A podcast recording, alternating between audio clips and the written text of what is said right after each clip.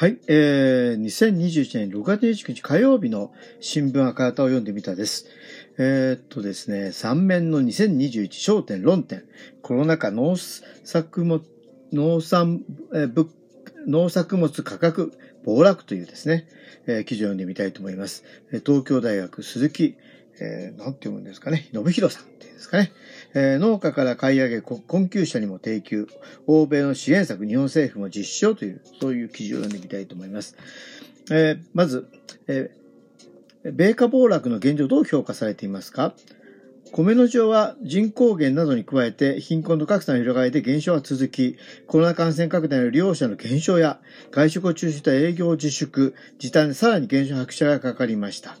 コロナ禍が長引く中、離農や廃業に拍車がかかり、国内生産の基盤が崩壊しかねない状態です。地域経済、地域社会にも大きな影響を及ぼします。一方、政府は在庫が過剰だと言いますが、えー、備蓄米は十分な水準を確保しているとは言えません。その上、WTO、世界貿易機構協定によるミニマムアクセス米を輸入しており、国産米が圧迫されています。政府は米の作付け面積の削減を求めていますが、本末転倒です。しかもコロナ禍で深刻化する生活困窮のために食べたいけど食べられない人が急増している現実を直視すべきです。農民から過剰在庫を買い上げ必要とする人に届けるよう求める声が上がっています。当然の要求です。アメリカや欧州でも実施されています。アメリカは昨年4月に1900億ドル、約2.1兆円のコロナ禍での農業の緊急支援策を決めました。約1.7兆円を農家への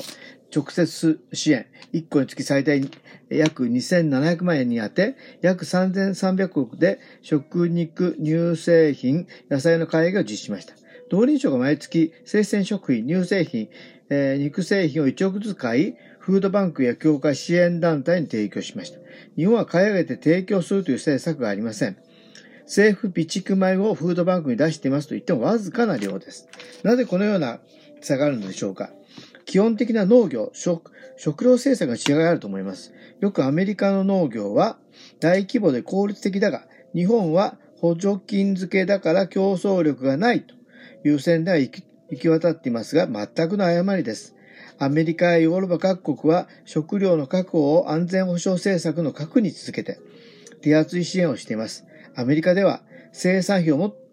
元に農作物の目標価格が定められ、市場価格が下回った場合は、差額を政府が補填する不足払い制度があります。また一定の価格を下回れば、生産者は政府に農作物を買い、仕入れし、代わりにお金を受け取る制度があります。価格が上がれば作物を引き取って販売し、下がったままなら質流れにすることもできます。農業予算約11兆円の6割以上が SNAP と呼ばれる消費者の食品購入支援に使われています。消費者支援は購買力を支え、価格も支える効果があります。アメリカではこれらの対策の上にコロナ禍で前日の支援が行われています。日本は全く異なりますね。日本ではアメリカ、えー、自動車などの大企業の利益のために農業を規制する政治が続いています。アメリカから輸入米、ミニマムアクセス米の押し付けもそうです。特に安倍政権以降、米農家への個別所得保障制度の廃止など、価格や所得を保障する制度が解体されました。農産物販売収入の減少分の一部を補う収入保険がありますが、基準は過去5年の平均収入とされるため、価格が長期的に下がるもとでは基準も下がります。生産者を守ることはできません。一番必要なのは生産を支える価格保障、所得保障です。離農を食い止め、後継者を確保する上でも不可欠の課題です。世界の飢餓人口は10億人とも言われています。しっかり生産できる政府が支援し、国民と困窮する各国に届けることが人々の命を守り、日本と世界の安全保障のためにもなります。農民運動が果たす役割は、これまで述べた政策は大企業やアメリカに物が言えない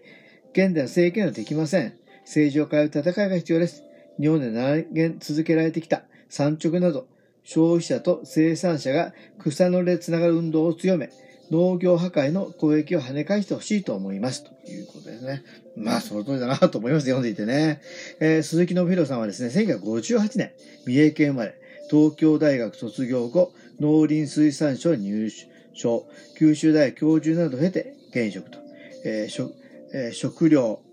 えー農農業、真相と進路、悪夢の食卓 TPP 批准農協解体がもたす未来など著者多数ということのようですね。そうですよね。やっぱりこの本当にこの、ここに書いたことね。ねアメリカにできて日本になっていけないから、逆に、アメリカがこういう政策やってるってことをね、まあ、あの日本の新自由識者の人は知らないでしょうしね。やっ